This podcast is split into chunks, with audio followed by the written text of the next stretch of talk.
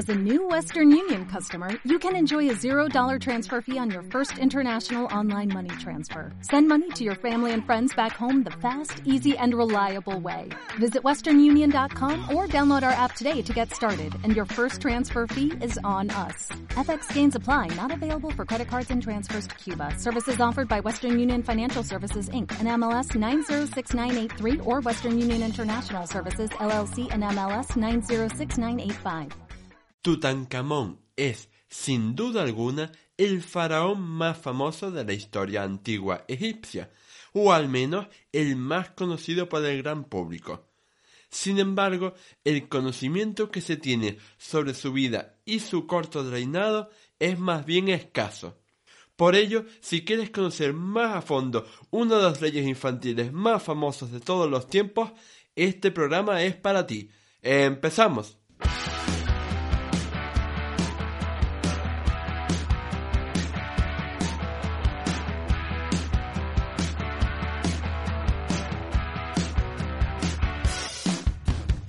Muy buenas a todos y bienvenidos al episodio 61 del podcast Historia, el programa con el que cualquier persona puede aprender sobre historia independientemente de su formación o nivel de conocimientos previos.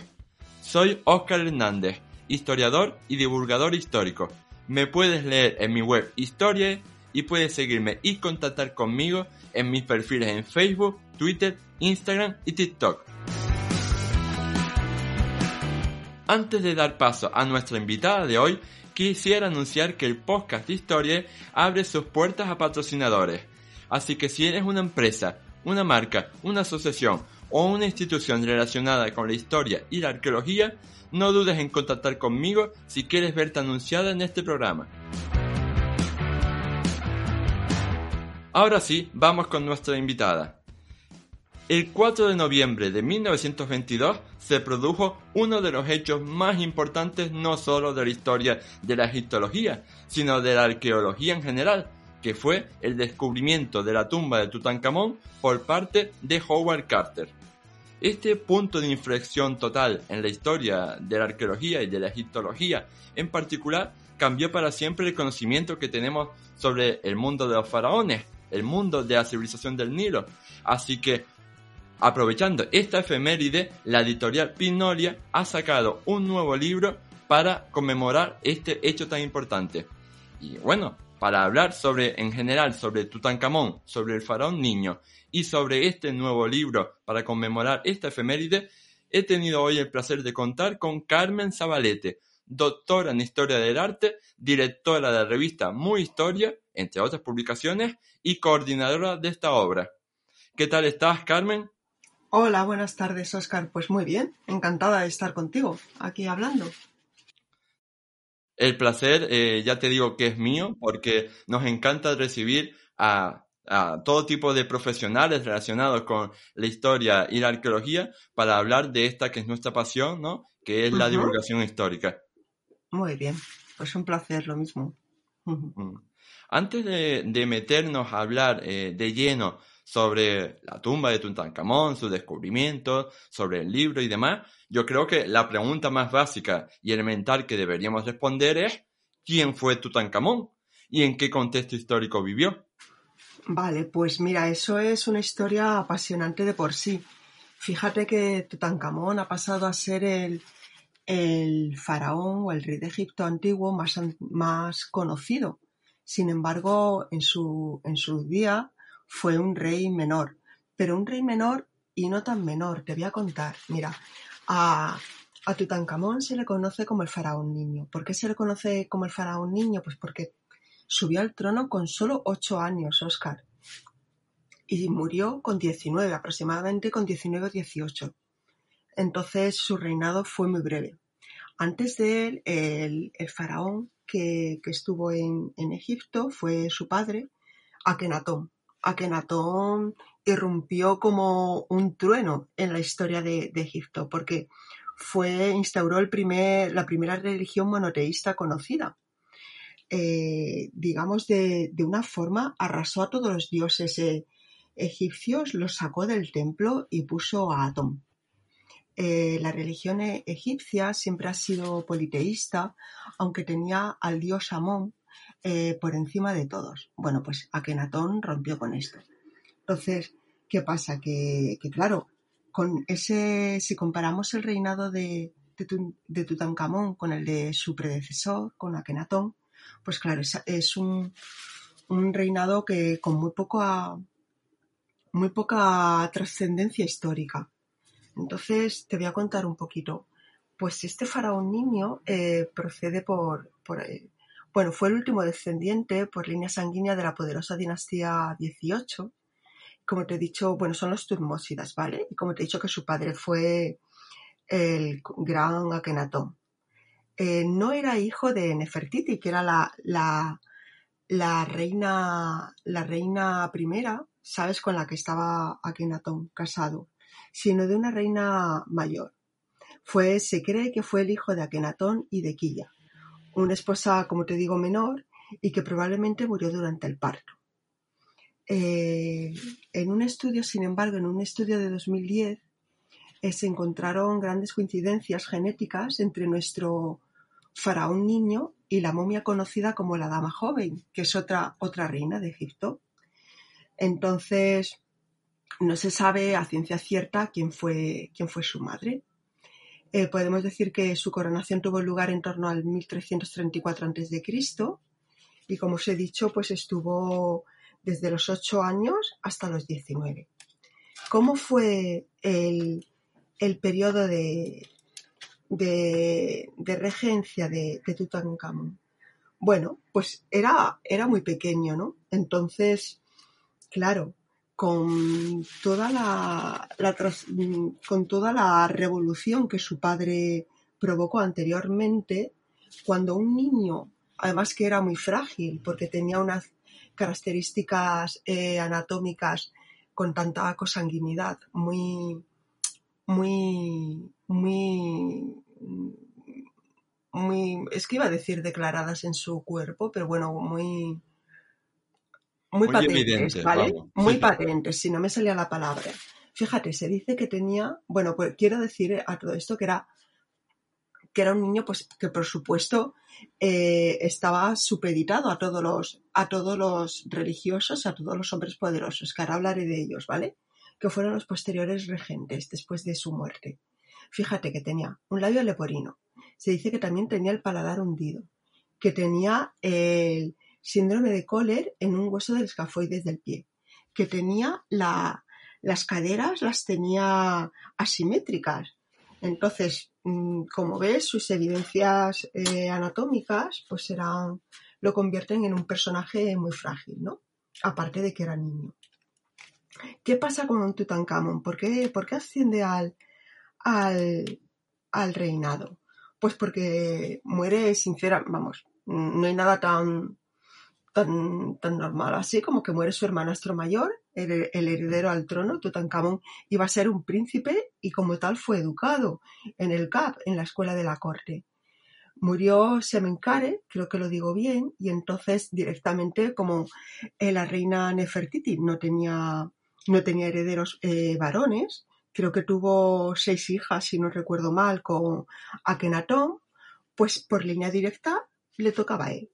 Entonces este chico que se había educado como príncipe, que había aprendido gramática, una poca de práctica retórica para hablar con los prelados y demás, que había aprendido un poquito de natación pese a esas eh, patologías que tenía, también tiro al arco y montar a caballo, aritmética, la escritura, que había aprendido un poquito de eso, pues se ve como todo un dios, ¿no? Porque los, los faraones eran considerados dioses de, del Gran Egipto. Y ahí entran lo que te digo yo, los hombres poderosos y los sacerdotes que habían sido un poco apartados por su padre Akenatón a decir, uy, vamos a aprovechar. Tenemos un niño de siete años, frágil, eh, enfermo en el trono. ¿Qué hacemos? Pues vamos a aprovechar para que este reinado sea una vuelta a todo a toda la tradición anterior que, había sido sesgada por Akenatón. Por eso te digo que el reinado de, de Tutankamón, aunque es muy, muy, muy corto, y se dice que fue precisamente un faraón menor, que no hizo grandes cosas, pues porque era muy pequeño y porque aparte el poder lo, llevaban realmente otros, como hay, y el general um, perdona que no me salía el nombre, pues eh, realmente yo considero que, que sí, que sí tiene cierta trascendencia, porque Egipto, de pasar de una religión monoteísta, vuelve a sus orígenes, vuelve al, al politeísmo y, de estar en Amarna, la, corte, se traslada a Memphis y también a Tebas. Con lo cual, este periodo, esta, esta regencia, es un... Esta regencia, no, perdona, este reinado. bueno, sí, en parte cierta regencia, porque ahí estuvo por ahí detrás. Pues es un, un volver al orden, ¿vale? ¿Quién es este Ay que tanto he mencionado? ¿Vale? Pues os voy a, os voy a contar, eh, te voy a contar, Oscar. Es un viejo servidor de su padre, ¿vale? Que estuvo, se, cree, bueno, se, cree, se, se dice, se apuesta, porque fue el padre, decían que era el, padre de la nodriza de Nefertiti, pero hay otras, otras teorías que apuestan porque fue el padre eh, de Nefertiti, de la misma, de la misma reina. De ahí que apareciese, pues, por ejemplo, en pinturas con, con al lado del faraón, como eh, tenía el detentador del privilegio de abanicarle, que eso no lo puede hacer cualquiera, y, y más. Cuando murió Tutankamón, Tutankamón muere de forma repentina, no se saben todavía las causas de su muerte, si quieres luego nos adentramos en eso, pues eh, su sucesor fue este, este viejo servidor, Ay. Después de que muere Ay, que claro, lógicamente ya era muy mayor, pues estuvo creo que solo cuatro años, pues eh, ocupa su, su, puesto el general Oreme. Y con él pasa de la dinastía 18, como os he dicho antes, era el último fue Tutankamón, se pasa a la dinastía 19, acaban los Tutmósidas y empiezan los Ramesidas. Y ahí eh, la, historia de Egipto cambia por completo. No sé si he contestado un poquito a tu pregunta o me he ido por los cerros de Úbeda. Hmm. Sí, por, por supuesto. Por supuesto que nos has respuesto a nuestra pregunta y, yo creo que es fundamental, ¿no? Conocer a este faraón, que como tú dices, de, es uno de los faraones sin duda más famosos del antiguo Egipto, no tanto por eh, el hecho de su vida, ¿no? Pues por su reinado, sino por lo que sucedió más de dos mil años después. Pero bueno, antes de llegar a eso, precisamente vamos a comentar lo que decía sobre eh, su muerte, ¿no? Su muerte tan prematura, porque entiendo yo que eh, siendo tan débil, ¿no? Tan, tan poco agraciado físicamente, pues entonces murió de alguna causa natural. De hecho, yo creo que, eh, em, eh, o sea, si nuestros eh, queridos oyentes buscan una imagen en internet, encontrarán que se han hecho algunas reconstrucciones en 3D sobre el aspecto que pudo tener Tutankamón y ahora mismo yo tengo una imagen en la cabeza de Tutankamón avanzando como con dos muletas o algo así. Claro, se encontraron muchos bastones, en la tumba de Tutankamón se encontraron muchos bastones precisamente para, que era con los que se, ayudaba a andar, ¿sabes? Pero si te si hablamos de la muerte, fíjate que cuántas teorías hay al respecto y, qué interesante todo. Esto en el libro nos lo detalla el arqueólogo Vicente Barba, que está ahora mismo precisamente excavando en el Nilo. Pues mira, te voy a contar. Después del hallazgo de, la tumba, Carter tardó ni más ni menos que tres años eh, hasta desenvolver la momia de Tutankamón. Que la momia de Tutankamón está, o sea, todo su ajuar y todos sus tesoros están en el, en el Museo del Cairo, pero la momia sigue estando en la tumba, como Carter quiso. Bueno, pues eh, se hizo un proceso de exploración del cuerpo y se cree que cuando Carter eh, em, tomó contacto de, la momia, pues no fue precisamente meticuloso y faltó mucho rigor científico. Sabemos que Carter no tenía las nociones arqueológicas, ¿no? no era un gran excavador, pero no estaba formado como arqueólogo. De hecho, él sufría muchísimo con eso porque Carter también es, es todo un personaje. No se sabe con certeza, como te digo, eh, Oscar, qué heridas fueron realizadas en el proceso de embalsamamiento porque Tutankamón murió de forma repentina hace 3.300 años y cuáles fueron producidas por esta mala manipulación de, su descubridor, de Carter. Sin embargo, en el estudio de las muelas del juicio, eh, bueno, se confirma eso, que, murió de forma repentina a los 19 años. En un primer análisis, a mí, asimismo, pues también se han descubierto varios traumatismos, ¿no?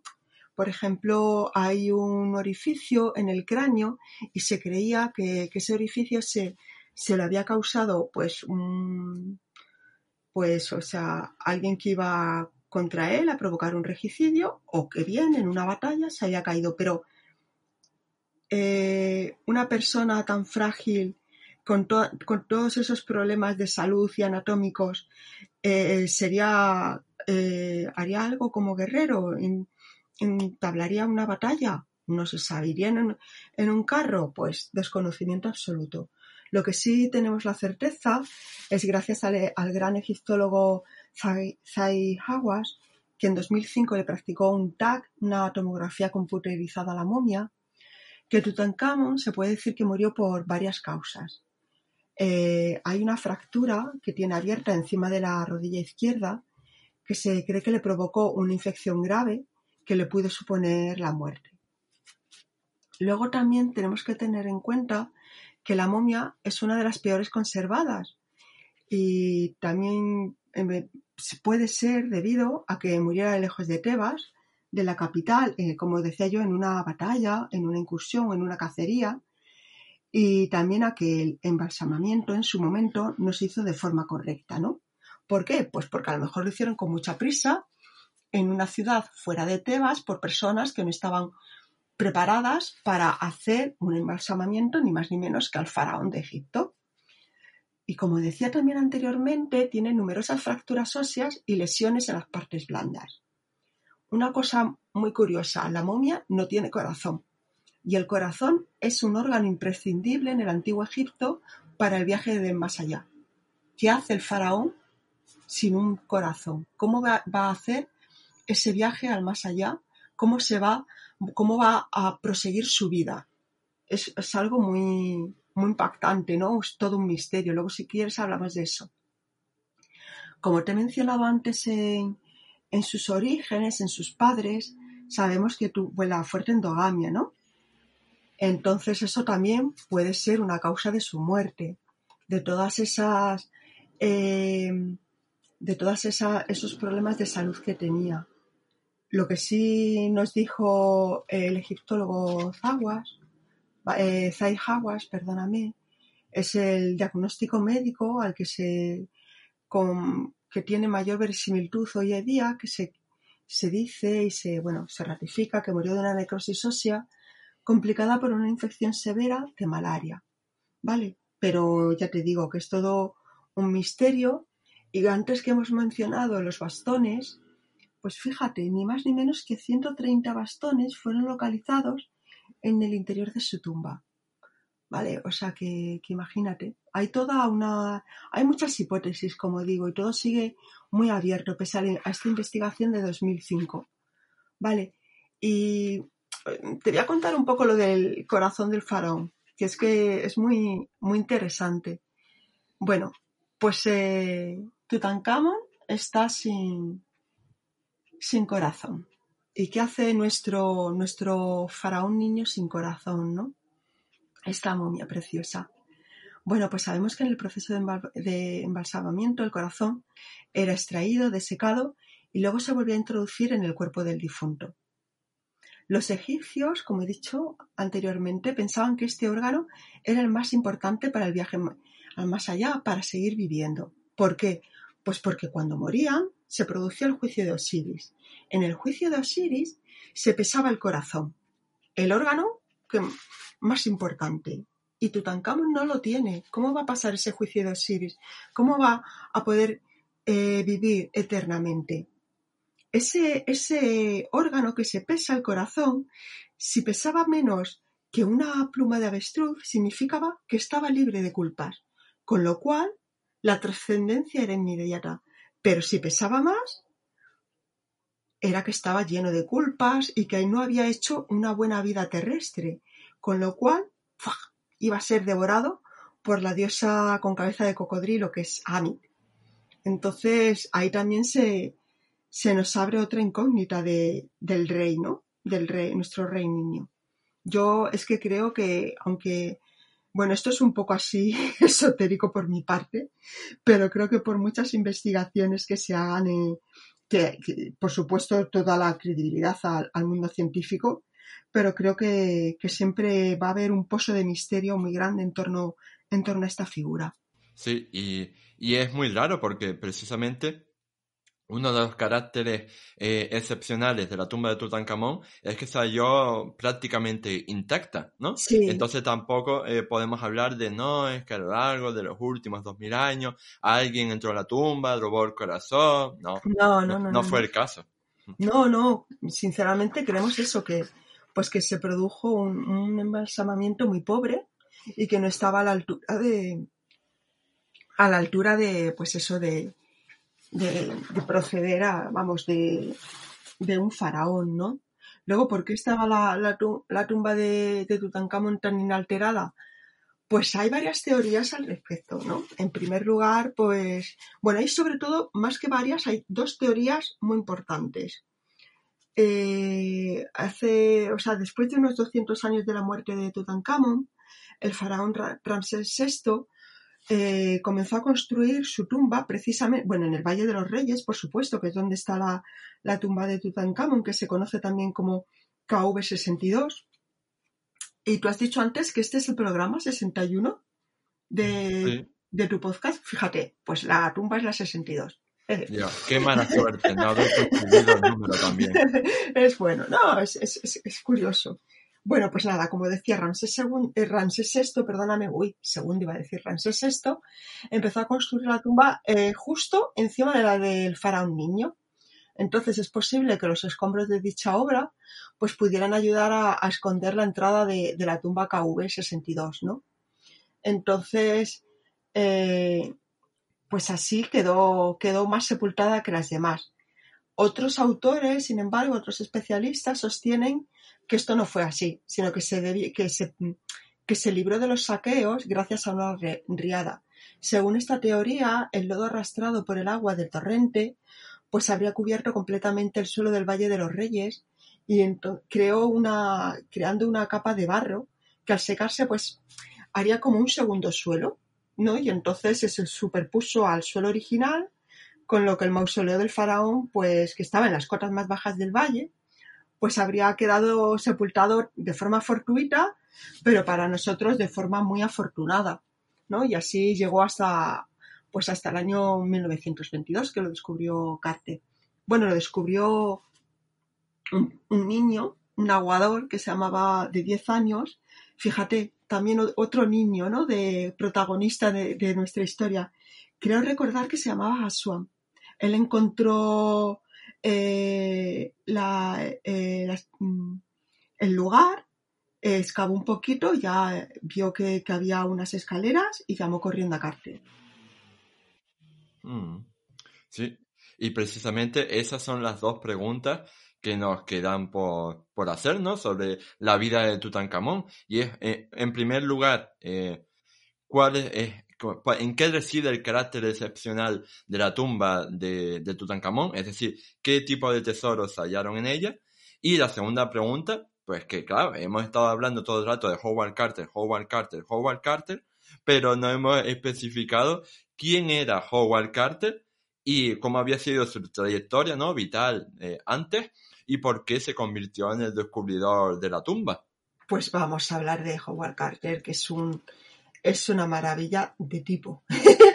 Vamos a decir de tipo así entre comillas, porque yo me declaro una absoluta devota de este hombre, que era raro entre los raros, que se le, no se le conocen ni relaciones, que tenía muy mal carácter y bueno, es, es un apasionado de, su trabajo y consiguió todo lo que consiguió gracias a la, a la tenacidad, ¿no? Y a, y a una, yo, yo fíjate que creo que era una persona muy insegura, pero que su inseguridad le hacía, le hacía tener eh, fe en sí mismo. Parece una contradicción, pero yo creo que, no, ¿no? Que, mm, que, era muy... se llevaba mal con todo el mundo porque, porque era un apasionado, porque, porque una persona sin estudios que, que había conseguido, que, en el fondo estaba haciendo tantas cosas y excavando y que se, que se había enamorado de su trabajo, pues no podía renunciar ¿no? a, esa pasión. Si, si, renuncia a esa pasión, ¿qué le quedaba en la vida? ¿no? Mira, eh, Howard Carter era el último de los once hijos de Samuel John Carter, que era un reconocido ilustrador de animales eh, británico y nació en 1874, creo recordar, en Kensington. Pues no tenía estudios, no tenía formación, pero pintaba divinamente como su padre, eh, a, que acompañaba pues a su trabajo. Entonces tuvo la casualidad de que en una de estas visitas fue a, la casa del parlamentario William James, que era dueño de una de las colecciones de arte egipto pues más relevantes de la Inglaterra de entonces. ¿Qué ocurre? que la esposa de, James, Lady James, pues conocía a un profesor de egiptología precisamente en la Universidad del Cairo, que por entonces buscaba un dibujante. Y ahí tenemos a nuestro Howard Carter. ¿Qué edad tenía? 17 años. Otro jovenzuelo, Oscar. Aquí todos son, son muy jóvenes y en nuestra historia. Pues con, con 17 años, sin formación ninguna, solo con su pluma y sus pinceles, pues se embarca en la aventura de irse a Egipto. Allí tuvo eh, grandes detractores como William Flinders Petrie, que, que, bueno, que decía, bueno, a este sí, este que nos sirva para, para pintar y no sé qué, pero porque hay que enseñarle a excavar. Pues terminó enseñándole a excavar. Vale, era uno de, sus grandes detractores, pero le enseñó pues unos primeros, sus primeras nociones, ¿no? Sobre arqueología. Eh, su trabajo, bueno, estuvo también trabajando para, para un dibujante y fotógrafo oficial, eh, no, perdóname, para, para un suizo que se llamaba Edouard, Edouard Nabil. Y, y, es que he dicho antes que estuvo trabajando para un dibujante, él estuvo trabajando como dibujante y fotógrafo, ¿vale? Del suizo Edouard Nabil. Y creo recordar que fue entre 1893 y 1899. Este trabajo que, hizo con Nabil pues llamó la atención pues de ni más ni menos que de Gaston Maspero, un francés que era el responsable del servicio de antigüedades egipcio. Y entonces, pues a la, edad de 25 años, también muy, muy joven, eh, nombra a Carter eh, inspector jefe de las antigüedades del Alto Egipto, con lo cual, pues, pues Carter ya descubre lo que es su, completa, su completa vocación. Eh, el sueño de Carter siempre fue excavar en el Valle de los, de los Reyes, porque él estaba, estaba seguro de que allí iba a encontrar la tumba de, ese faraón eh, tan poco conocido, mm, del que hablaban por su época, que era Tutankamón, y del que apenas se conocía nada. ¿Qué pasaba? Que, que por entonces también había un abogado, bueno, eh, Egipto estaba lleno de, adinerados aficionados a la arqueología. Eh, la arqueología experimentaba y la egiptología experimentaba un boom tremendo en esos años porque los hallazgos eran, eran uno, tras otro, ¿vale? Cuando se adentraron en el Valle de los Reyes. Claro, pues eh, ahí aparece la figura del abogado estadounidense Theodore Davis, que, había, que consiguió la concesión absoluta de todo el Valle de los Reyes. Este hombre decía que, ya no había más tumbas allí. Después de, conseguir localizar la de Tutmosis IV y Tutmosis I, eh, pues creía que ya el valle estaba agotado. Pero, pero Carter no lo creía. Y entonces, eh, pues él seguía excavando. Bueno, también pasó un, incidente con unos aficionados eh, franceses por los que Carter se abroncó con ellos y entonces Maspero le, le, le degradó a un puesto menor, le hizo inspector de la zona del Delta y entonces él dimitió. Dijo, va, pues yo dejo esto. ¿Qué pasa? pues que se dedicó a, sobrevivir mediante su trabajo, mediante sus pinturas. Y entonces, pues mientras Davis estaba todavía continuando eh, sacando lo poco que, según él quedaba en el Valle de los Reyes, ahí tenemos a Carter sin, sin trabajo, subsistiendo de, la venta de sus pinturas casi de forma ambulante. Y ahí aparece, tenemos la suerte de que aparece Lord Carnarvon, otro apasionado de, la arqueología, otro hombre súper adinerado como, como Davis, que, que le sufraga. Le estaba buscando, él estaba buscando eh, alguien que, que, excavara para él eh, y entonces ahí apareció Carter. Fue Maspero, creo recordar, quien, quien los puso en, en contacto y entonces la, relación de Maspero y de, y de Carter siempre fue buena, ¿no? A pesar de, que lo degradase y todo eso. Y bueno, podemos decir que entre Carter y Carnavón eran todo un tándem. O sea, era la, la pareja perfecta de, de, apasionados de la egiptología. Carnavón era, como digo, una persona que económicamente muy pudiente, que estaba, eh, se fue a vivir al Cairo porque tuvo un accidente de, automóvil, amaba las carreras de automóviles, tuvo un accidente de automóvil en, Alemania y entonces se quedó muy maltrecho de los pulmones. Esto tiene, está muy relacionado con la maldición, ¿sabes? Porque murió de forma repentina y se, nada más de descubrirse la, la tumba de Tutankamón, y entonces se creía que, fue por la maldición. Realmente estaba mal de los pulmones y entonces se cree que una bacteria pues fue la causante de, su muerte. Y bueno, como digo, pues un tanto imperfecto que empezaron a trabajar juntos en, torno a 1907-1908, pero que, bueno, eh, sabemos todos ¿no? que en 1914 comienza la, la Primera Guerra Mundial, Carnavón vuelve para, para intentar alistarse eh, a Gran Bretaña. Eh, Carter se queda investigando allí en, en, Egipto y nada, y luego después se, se reencuentran. Eh, hay que decir que Lord Carnarvon tuvo muchísima paciencia porque ya estaba a punto de, de decir a Carter, mira, aquí, o sea, en el valle no hay nada, o sea, no sigas excavando, pero él le dijo, no, déjame un par de este año más ¿sabes? Porque tras cinco años no había nada de... cinco años juntos excavando, no habían encontrado nada y le dijo que déjame un año más o unos meses más que yo siga y, nada, y tuvo la, gran suerte, ¿no? De, dar con el hallazgo. Y eso podemos contar de Howard Carter. Sí, exacto. Yo creo que que, eh, como tú has comentado, eh, el tema de, la maldición de, de, Tutankamón es el motivo fundamental por el que se hizo tan famoso este faraón y por el que sigue siendo tan famoso hoy en día, a pesar de que evidentemente hoy en la actualidad pues esté más que desmontada todo este tema de la maldición y sepamos la historia real y científica. Claro, claro, sí, sí.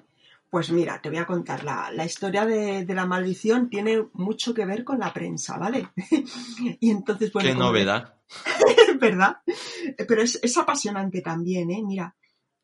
Eh, mira, antes de, pasar, es que quiero que, para que nos quede bien claro cómo era un poco de, el carácter de, Carter, ¿me permites que te lea una cosa que, tengo aquí anotada y que la he encontrado ahora? Sí, y que creo que, que, a nuestros oyentes les va a gustar, ¿vale? Porque mira, es de Esteban Llagostera, que en su... lo recogemos en el libro, que, es autor de, Howard Carter, arqueólogo y artista, y entonces él dice que poseía una tremenda energía, determinación, coraje y amor propio en grado sumo. Le gustaba hacer bien las cosas y ponía todo lo que podía de su parte para que así ocurriera. Era muy exigente consigo mismo y esperaba otro tanto de los demás, a Carter le gustaba estar siempre en el Tajo, a pie de obra, como vulgarmente se dice. Vale, pues a pie del Tajo también surgió la, leyenda de la maldición. ¿Qué pasa con la leyenda, con la maldición? Vamos a adentrarnos en ella, Oscar. Pues bueno, como digo, después de dos meses del hallazgo asombroso, pues eh, Lord Carnarvon falleció en el Cairo de manera inesperada tenía solo, tan solo 56 años, aunque para la época ya era una, una edad avanzada. Se le atribuyó, o sea, oficialmente se dijo que era una, neumonía sobrevenida de, de, de erisipelas, creo, erisipelas, sí, eso es. ¿Cómo se le produjo esa neumonía? Bueno, pues la mayoría de los autores se cree que se hizo, le, picó una picadura de mosquito, afeitándose en la barba, se arrastró esta picadura y ahí se le, produjo una infección que se extendió y culminó con, una neumonía que fue demoledora. Como decía, estaba, estaba mal de, los pulmones, ¿no? Entonces, nada más eso, a, los dos meses del hallazgo y morir el, el hombre que había sufragado la, investigación, pues claro, todo tipo de rumores se, se dispararon. Y entonces, eh, bueno, se decía que, bueno, que era la, maldición de, la, de, la, momia. También eh, murieron otras personas, ¿no? Y entonces, esto, pues vale, se subraya, pero bueno, en realidad, o sea, los periódicos ingleses llegaron a atribuir 30 muertes a la maldición, que no fueron tantas, que tan solo, solo, eh, o sea, creo recordar que fueron como unas siete, unas siete, ocho muertes a lo largo de 12 años, con lo cual mucha maldición no hay. ¿Vale? Y todas eran pues atribuibles a, diferentes causas, ¿no? Pues como, pues por ejemplo, ¿vale? Aparte de Lord Carnarvon, como hemos visto que podía, que fue por una infección, pues la de la del hermano de Lord Carnarvon, que falleció repentinamente también, la de Archibald Douglas Reed, que había radiografiado la, momia, la del magnate de los ferrocarriles eh, George A. Gould, que, falleció tras visitar, también de una neumonía tras visitar la tumba. Bueno, pero lo que digo es, eso, que son muertes que todas tienen una causa, ¿no? Hmm. Es que eh, el sensacionalismo y el clickbait siempre han existido. Claro. Bueno, las causas de la maldición. Pues seguramente, a ver, una tumba con tantos tesoros, ¿vale? O sea, aparte está la prensa, por una parte, el sensacionalismo, que ahora te, ahora te cuento quiénes son los personajes, que además son muy conocidos, los que eh, redoblaron los rumores, pero por otra parte también está la, eh, la inteligencia de quienes quieren preservar la tumba. O sea, quieren eh, hacer que, continúe intacta, o sea, asegurarse de que nadie la toca. Jolines, pues ahí decir que si te adentras, o sea, para evitar los robos, si te vas a, si te llevas algo, vas a intentar adentrarte en la tumba de, este faraón, la maldición te va a caer, vamos, no, los egipcios que son muy supersticiosos desde tiempos inmemoriales, pues claro, se aseguran, ¿no? De que, de que no la van a profanar. Bueno, pues fíjate, como decía, dos, dos, personajes muy, muy interesantes. Tenemos a Arthur Conan Doyle, el creador de Sherlock Holmes, ¿vale? Y a la novelista británica Mary Corelli, que era muy importante, muy conocida en su época, muy importante. Vale, pues el primero achacó a, a la muerte de Carnarvon a un mal elemental que guardaba la tumba. Pero es que la segunda fue más allá, Mary Corelli, y afirmó conocer ciertos textos antiguos escritos en árabe que mencionaban una antigua, una antigua maldición, que concretamente dice así, la muerte extenderá sus alas sobre todo aquel que se atreva a entrar en la tumba sellada de un faraón. ¿Quién se va a adentrar? O sea, ahí tenemos eh, a, dos grandes personajes de la literatura, ¿no? Pues eh, haciendo antes hablábamos de una riada de, lodo, pues haciendo una, riada de, sensacionalismo y de, superchería alrededor de supersticiones, alrededor de la, a través de la prensa, porque esto ni más ni menos que se publicó en el Times de, Londres y en el New York eh, World. En dos diarios de la época muy prestigiosos. Eh, como digo yo, eh, como he dicho antes, eh, Lord Carnarvon se, dice que murió de, una infección. Bueno, pues hay una, teoría más o menos reciente del microbiólogo Raúl Rivas, que afirma en, un libro de la editorial Guadalmazán, que también lo recogemos en el nuestro, titulado La maldición de Tutankamón y otras historias de la microbiología, que hay algunos patógenos. Esta tumba estaba, estaba eh, sellada, estaba intacta, y entonces hay algunos patógenos como el Aspergillus niger que pudieron permanecer durante milenios encerrados en la tumba.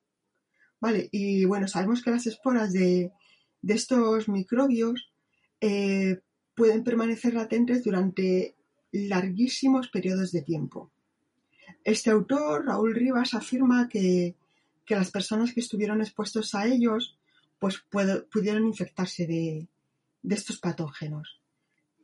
La ciencia pues mm, todavía no puede afirmar no la con rotundidad si esto es así, pero bueno, es otra teoría muy, muy interesante, con lo cual, más que maldición, vemos que, que hay otras, otras posibles causas, ¿no? Pero ya te digo que, que bueno, que es toda una leyenda lo que hay detrás y que como son tantas hipótesis y ninguna está cerrada, ninguna está 100% confirmada, pues, pues el misterio sigue abierto. Hmm. Y probablemente siga abierto durante mucho más tiempo. Seguirá, sí, sí, sí, claro. También porque nos gusta la leyenda, ¿eh? nos gustan los misterios y, el, Egipto antiguo es un es un vamos un contenedor tremendo de, todo tipo de, de leyendas, ¿no? Hmm.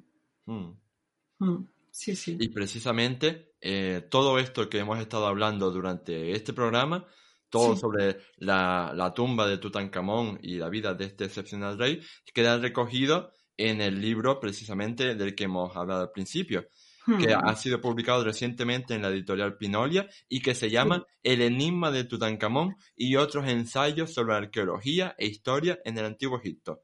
Tú has ejercido como, como coordinadora de la obra y me gustaría que nos contaras un poco acerca del grupo de especialistas que han escrito la obra.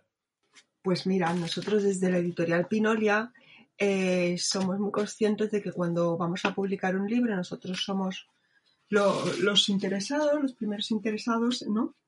Eh, en publicarlo, por supuesto, hemos de acudir a, grandes profesionales. Grandes profesionales no solo que trabajen en, entre cuatro paredes, sino que estén in situ. Entonces, en este sentido, hemos acudido a, todos los miembros del proyecto de Cubete del Java en Asuán eh, por parte de la Universidad de Jaén y han sido ellos, junto con otros investigadores de la Universidad Complutense de Madrid, de la Universidad Autónoma y de la Fundación de Egiptología de España, quienes han escrito el libro son personas que están excavando. Ahora en, Egipto fueron los que descubrieron el primer cáncer de mama eh, de la historia en, una momia y bueno, están haciendo un trabajo excelente. Ellos fue contactar con ellos, nos lo pusieron todo muy fácil. Sí que fueron muy exigentes a la hora de, cuidar mucho la, calidad de los textos, como no puede ser menos, de, hacer diferentes revisiones, de supervisar todo. Y la verdad es que desde la editorial Pinolia pues estamos muy pero que muy agradecidos a ellos. Hmm. Sí. Y ya que eh, el título del libro es El enigma de Tutankamón y otros ensayos sobre arqueología e historia en el Antiguo Egipto, ¿qué nos puedes decir acerca de esos otros ensayos? Es decir, ¿qué otros temas se tocan en el libro aparte de la vida de Tutankamón? Bueno, pues es que se toca de todo. Sobre todo hay un, último capítulo que se, se, titula Pasión por Egipto, escrito por Alejandro Jiménez Serrano, que es profesor de, profesor de egiptología en la Universidad de Jaén y el director de este proyecto, de Cubete el Java, en Asuán, que hace todo, todo un recorrido por la historia de, de la egiptología en nuestro país. ¿Sabes? Porque España es una es un país muy, muy importante en la, en la investigación de, de, Egipto y entonces no somos grandes conocedores, o sea, la gente no, no sabe esto y él pues eh, desde el siglo XIX nos hace todo un recorrido ¿no? sobre la egiptología en España, Eh, nos habla también Alejandro de otras tumbas intactas. Luego Luisa María García nos habla del poder de la palabra, de cómo eran los jeroglíficos eh, en Egipto, qué significaban las palabras, todo lo que era nombrado era que existía, lo que, lo que, no, lo que no tiene palabra, lo que no tiene nombre, es, es que no existe, no está en, la realidad. También eh, hablamos de no solo del Valle de los Reyes, sino del Valle de las Reinas. Este capítulo escrito por Vicente Barba, que os digo que es el, arqueólogo que ahora está mismo ahora excavando allí.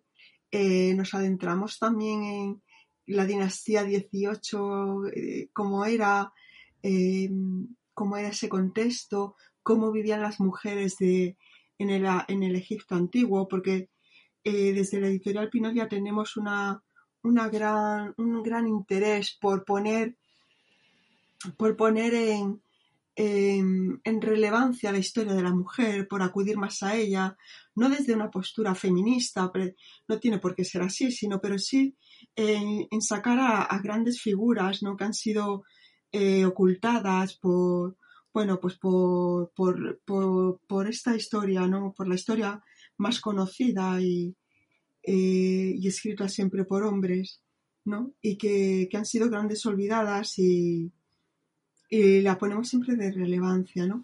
Y luego también hablamos del libro de los muertos, que es muy importante para ellos, porque ellos tenían que hacer la transición de este mundo terrenal al más allá y para ellos se basaban del libro de los muertos.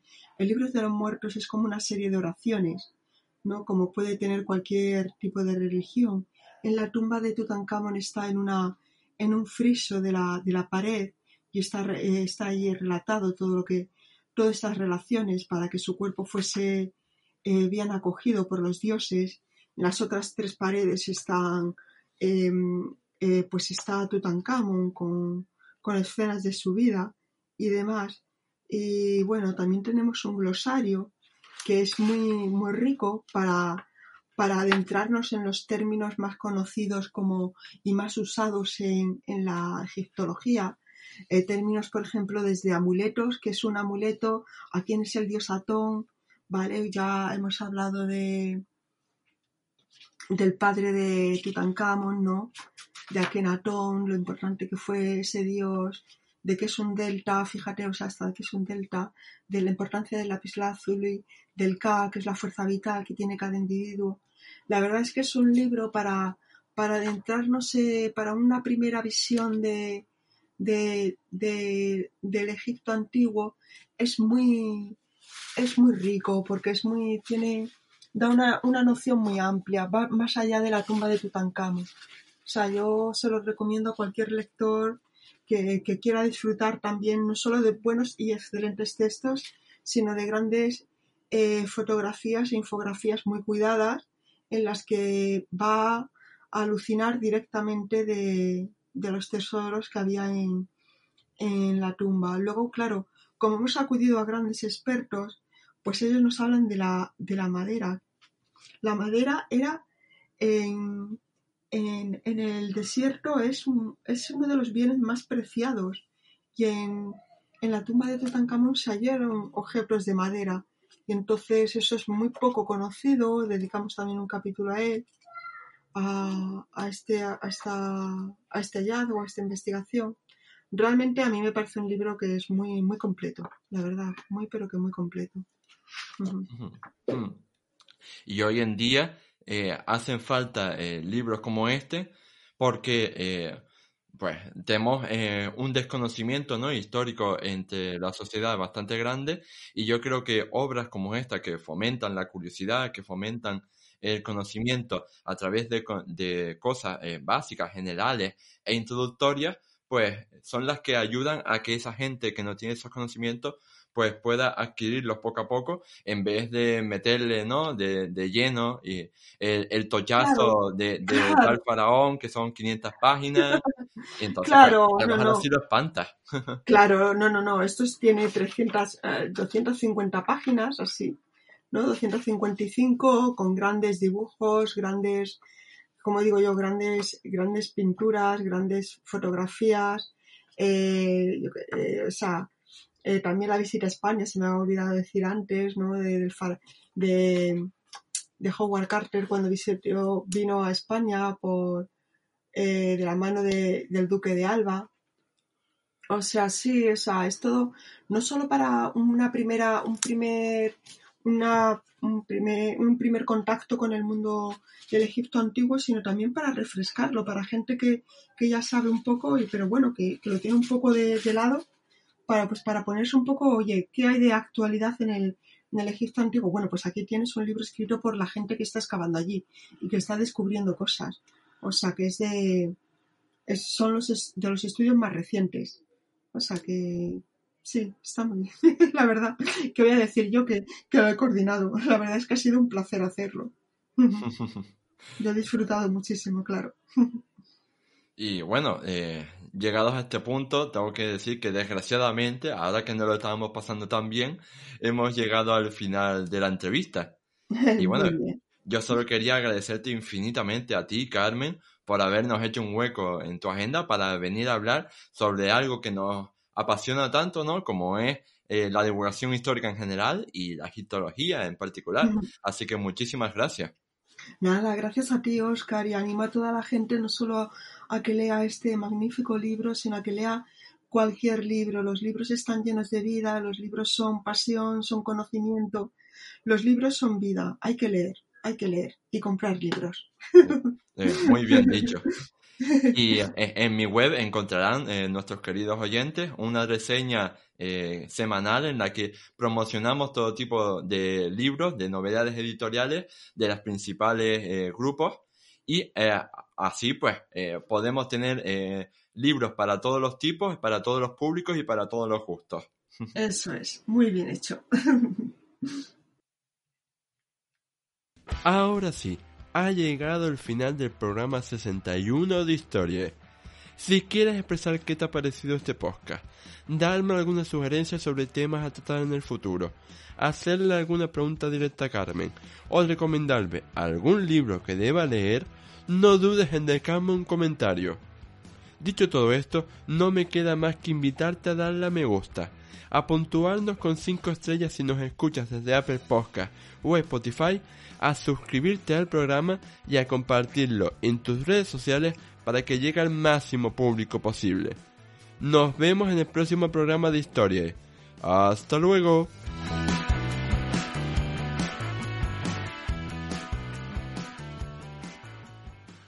As a new Western Union customer, you can enjoy a $0 transfer fee on your first international online money transfer. Send money to your family and friends back home the fast, easy, and reliable way. Visit westernunion.com or download our app today to get started, and your first transfer fee is on us. FX gains apply, not available for credit cards and transfers to Cuba. Services offered by Western Union Financial Services Inc. and MLS 906983 or Western Union International Services LLC and MLS 906985.